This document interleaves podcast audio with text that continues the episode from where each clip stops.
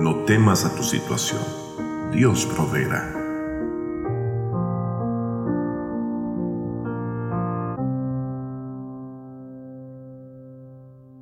Qué bueno sería si te casaras y formases una familia.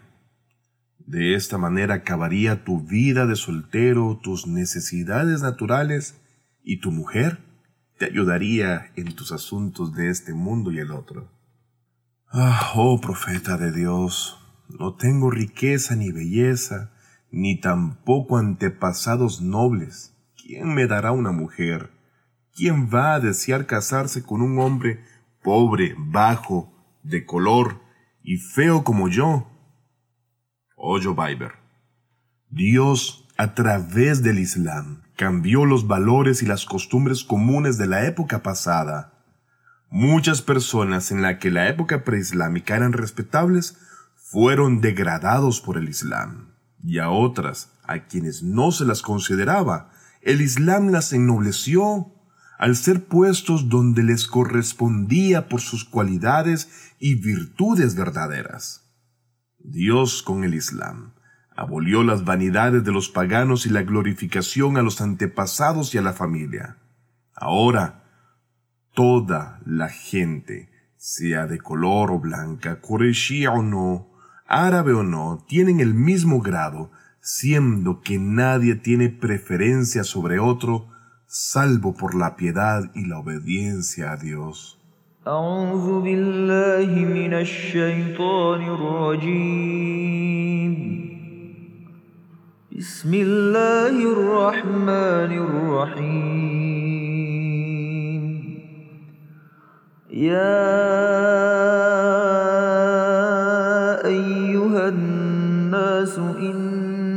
خلقناكم من ذكر وأنثى وجعلناكم شعوبا وقبائل لتعارفوا إن أكرمكم عند الله أتقاكم إن الله عليم خبير Oh gentes, en verdad, os hemos criado de un macho y una hembra y hemos hecho de vosotros pueblos y tribus para que os conozcáis. En verdad el más noble de vosotros ante Dios es quien posee mayor temor de Dios, Taqwa. El mejor de ustedes ante Dios es aquel de más piedad. en verdad, Dios todo lo conoce, está bien informado. Corán capítulo 49, versículo 13. Como nota quiero aclarar algo antes de seguir con el cuento. En este verso el Corán se dirige a toda la sociedad humana y expresa el principio más importante que garantiza el orden y la estabilidad expresando también el verdadero criterio de los valores humanos y lo introduce contra aquellos falsos que se han creado erróneamente y se han igualmente extendido en la sociedad. Dios dice en el Corán, oh gentes, en verdad, os hemos creado un macho y una hembra, y hemos hecho de vosotros pueblos y tribus, para que os conozcáis. Dios continúa diciendo que a qué nación o tribu pertenezcas no es un criterio de superioridad, pero el criterio de superioridad humana se determina al final del versículo, que como vimos enfatiza en que el mejor de ustedes ante Dios es el de más piedad. La creación de personas a partir de un hombre y una mujer significa el regreso de las relaciones humanas a Adán y a Eva. Por lo tanto, dado que todos somos de la misma raíz, no tiene sentido que se esté orgullosos el uno con el otro en términos de linaje o tribu. Por ejemplo, decir, yo soy de cierto país o etnia, tú eres de cierto país y tribu, así que soy mejor que tú. O soy blanco y tú de color, así que también yo soy mejor. Todos somos hijos de Adán y Eva, y no tenemos superioridad entre nosotros. Y si Dios ha establecido un conjunto de características para cada tribu o etnia, Son al final estas insignificantes diferencias tan solo para mantener un orden de la vida social de la gente basada en sus esquemas socioculturales no más, puesto que esas diferencias hacen que las personas se conozcan mejor entre sí, ya que al fin y al cabo, sin identificar a los individuos, no se puede establecer el orden de la sociedad humana y buscar un encuentro de diálogo o comprensión entre las gentes, a partir de sus rasgos culturales, étnicos y de costumbres que pueden ser resultado de incluso procesos socioculturales e históricos, como bien ya mencionamos. En cualquier caso, el Corán, después de eliminar el mayor orgullo de la era de la ignorancia, a saber ese de linaje, la tribu, así como del criterio de superioridad sin sentido que prevalecía en esa época, logró llevar a la humanidad a pasar del criterio falso al criterio real y de valor verdadero del ser humano y lo introduce así.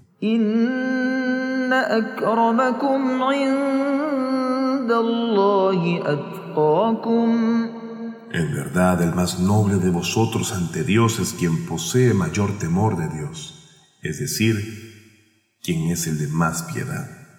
Entonces, Dios no considera todos los criterios físicos y materiales como la razón de la superioridad de unas personas sobre otras, es decir, criterios como la belleza, la riqueza, el poder, la raza, la nacionalidad, el género, el color, un puesto, entre otras características, no es causa de superioridad sobre los demás. Más bien, quien tiene una posición más alta que otros es quien está más cerca de Dios, o sea, alguien que tiene más piedad. Y es que el más piadoso es definitivamente más virtuoso, más bondadoso y generoso, y sin duda alguna es más misericordioso para con los demás. Por tanto, el verdadero criterio de superioridad humana es la piedad.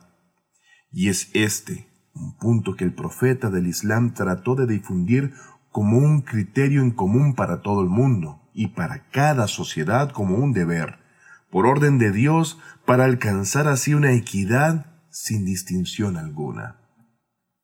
Y por supuesto, Dios continúa diciendo que debido a que la piedad es un atributo espiritual y esotérico, es que primero debe entonces instaurarse en el corazón y en el alma de los seres humanos por igual, antes de que éste de otra manera sea reflejado en las personas, ya que sin antes estar en el corazón y en el alma de las gentes, esa piedad no podría estar en las acciones de las gentes de manera pura y evidente, a como certera y natural, por lo que esta piedad podría ser falsamente reclamada por personas que en verdad no poseen dicha virtud, siendo gente solo que vive de apariencias. Sin embargo, Dios continúa explicando.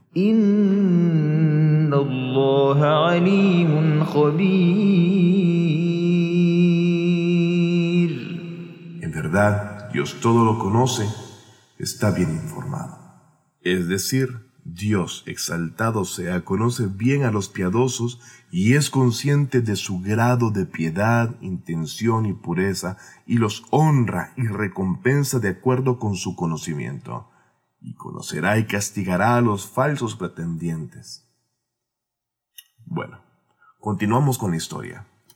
El profeta del Islam, la paz y bendiciones de Dios sean con él y su familia, dijo, Oyo Biber, Dios a través del Islam cambió los valores y las costumbres comunes de la época pasada.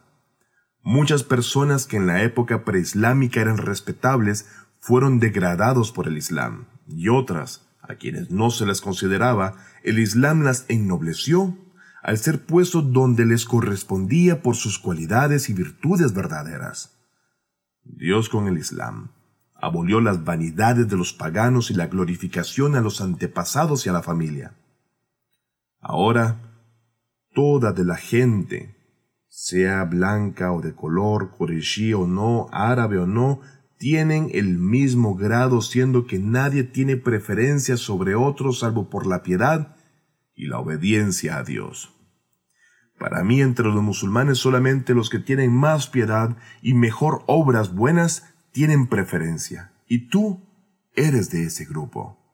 Ahora harás lo que te diga.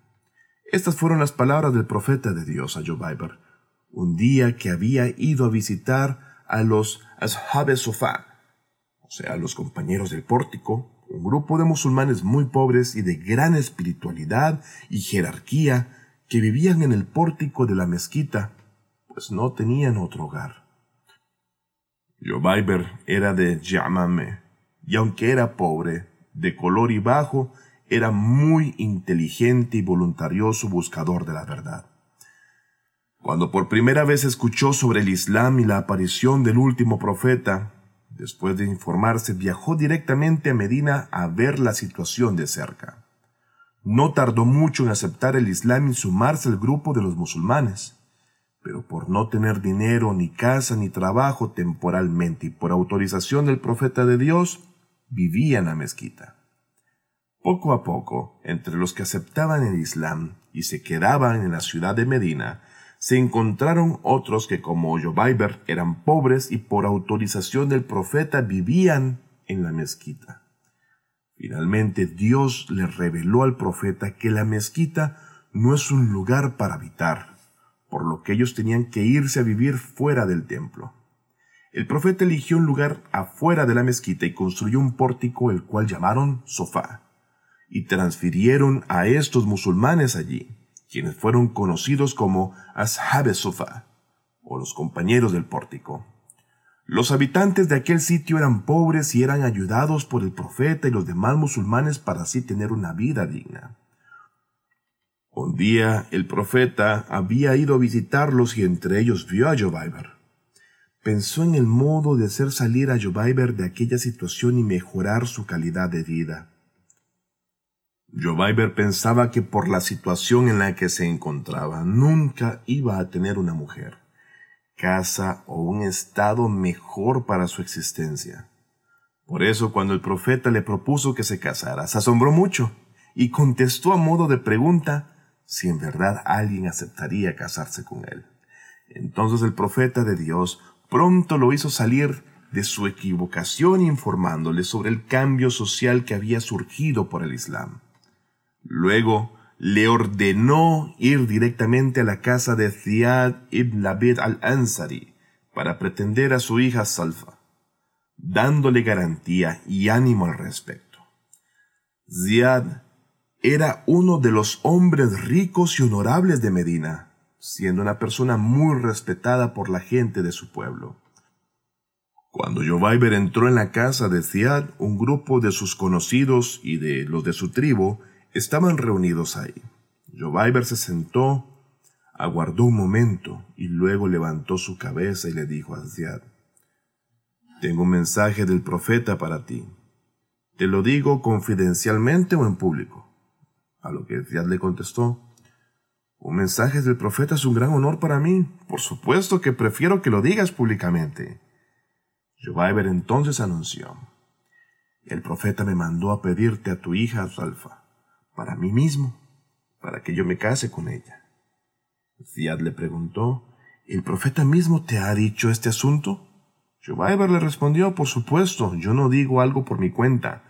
Todos me conocen y saben que no soy mentiroso. A lo que Ziad dijo. Hmm, es extraño. No es costumbre nuestra entregar nuestras hijas excepto a personas de su misma categoría y de nuestra propia tribu. Bueno, puede decirte que yo mismo iré ante el profeta y le explicaré este asunto. Jobaiber se levantó y salió de la casa de Ziad. En el camino iba diciendo para sí mismo, Juro por Dios que lo que ha enseñado el Corán y lo que pertenece a la profecía de Muhammad es contrario a lo que dice Ziad.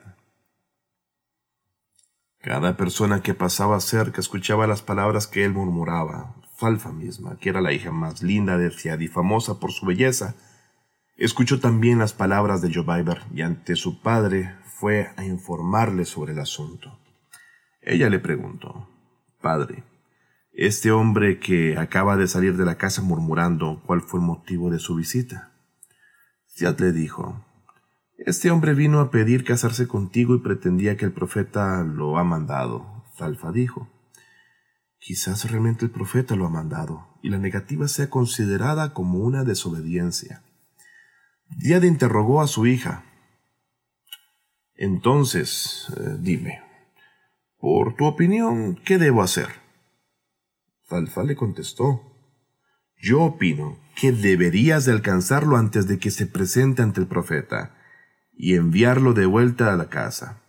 Luego, ve tú mismo a visitar al profeta y pregúntale sobre el asunto. Es así que Ziad alcanzó a Jobaiber y lo envió con respeto de regreso a su casa.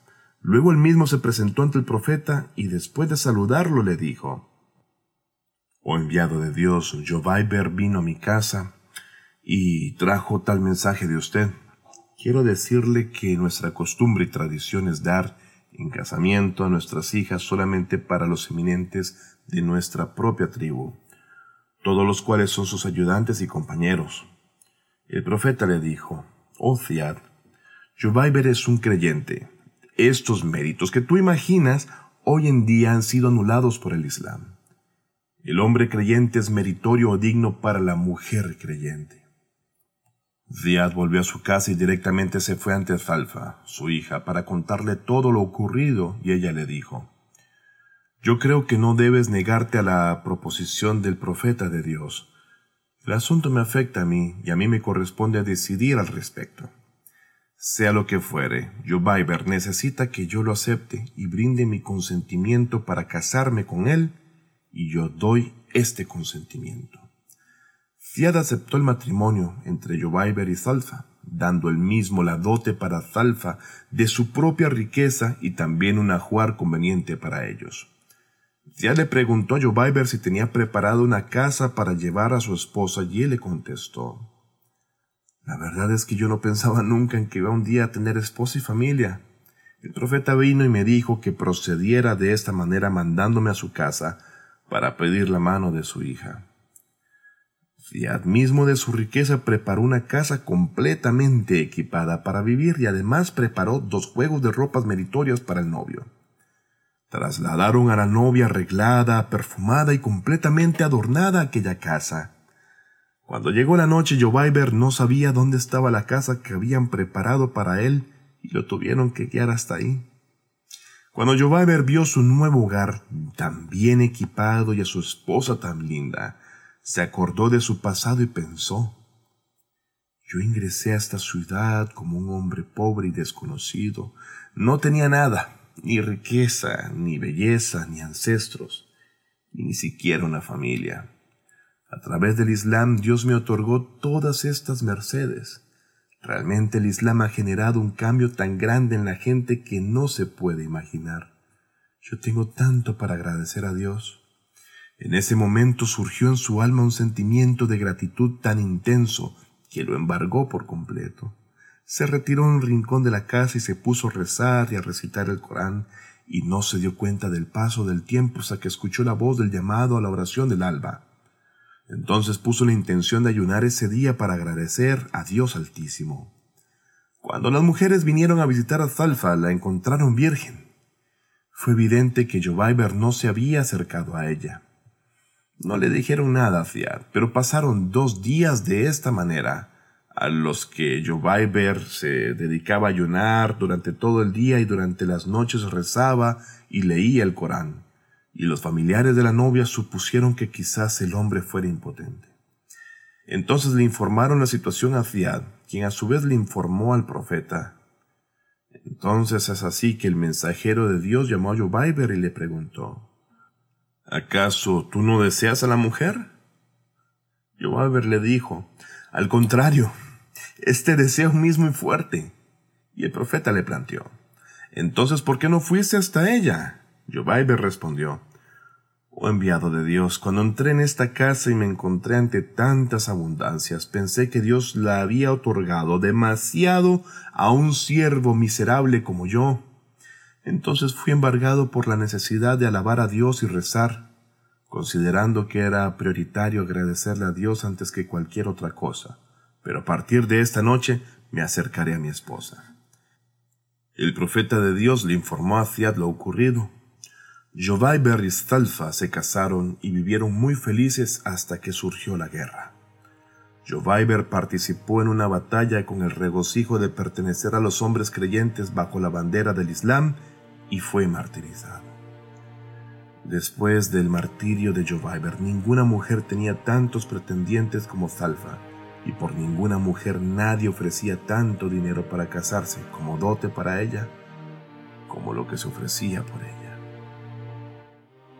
Bueno, queridos amigos, hemos llegado al final de este cuento que semana a semana, todos los sábados, llega a ustedes por parte de fatimatv.es. Les recordamos seguirnos en nuestras redes sociales y especialmente en YouTube, donde encontrarán este material, así como también otros materiales en nuestras redes sociales de Spotify, iTunes, SoundCloud y Google Podcast. Así que les invitamos a darle like, seguirnos y semana a semana encontrarnos con un cuento nuevo, que son saberes que enriquecen el alma. Cuídense, un abrazo fraternal y hasta pronto.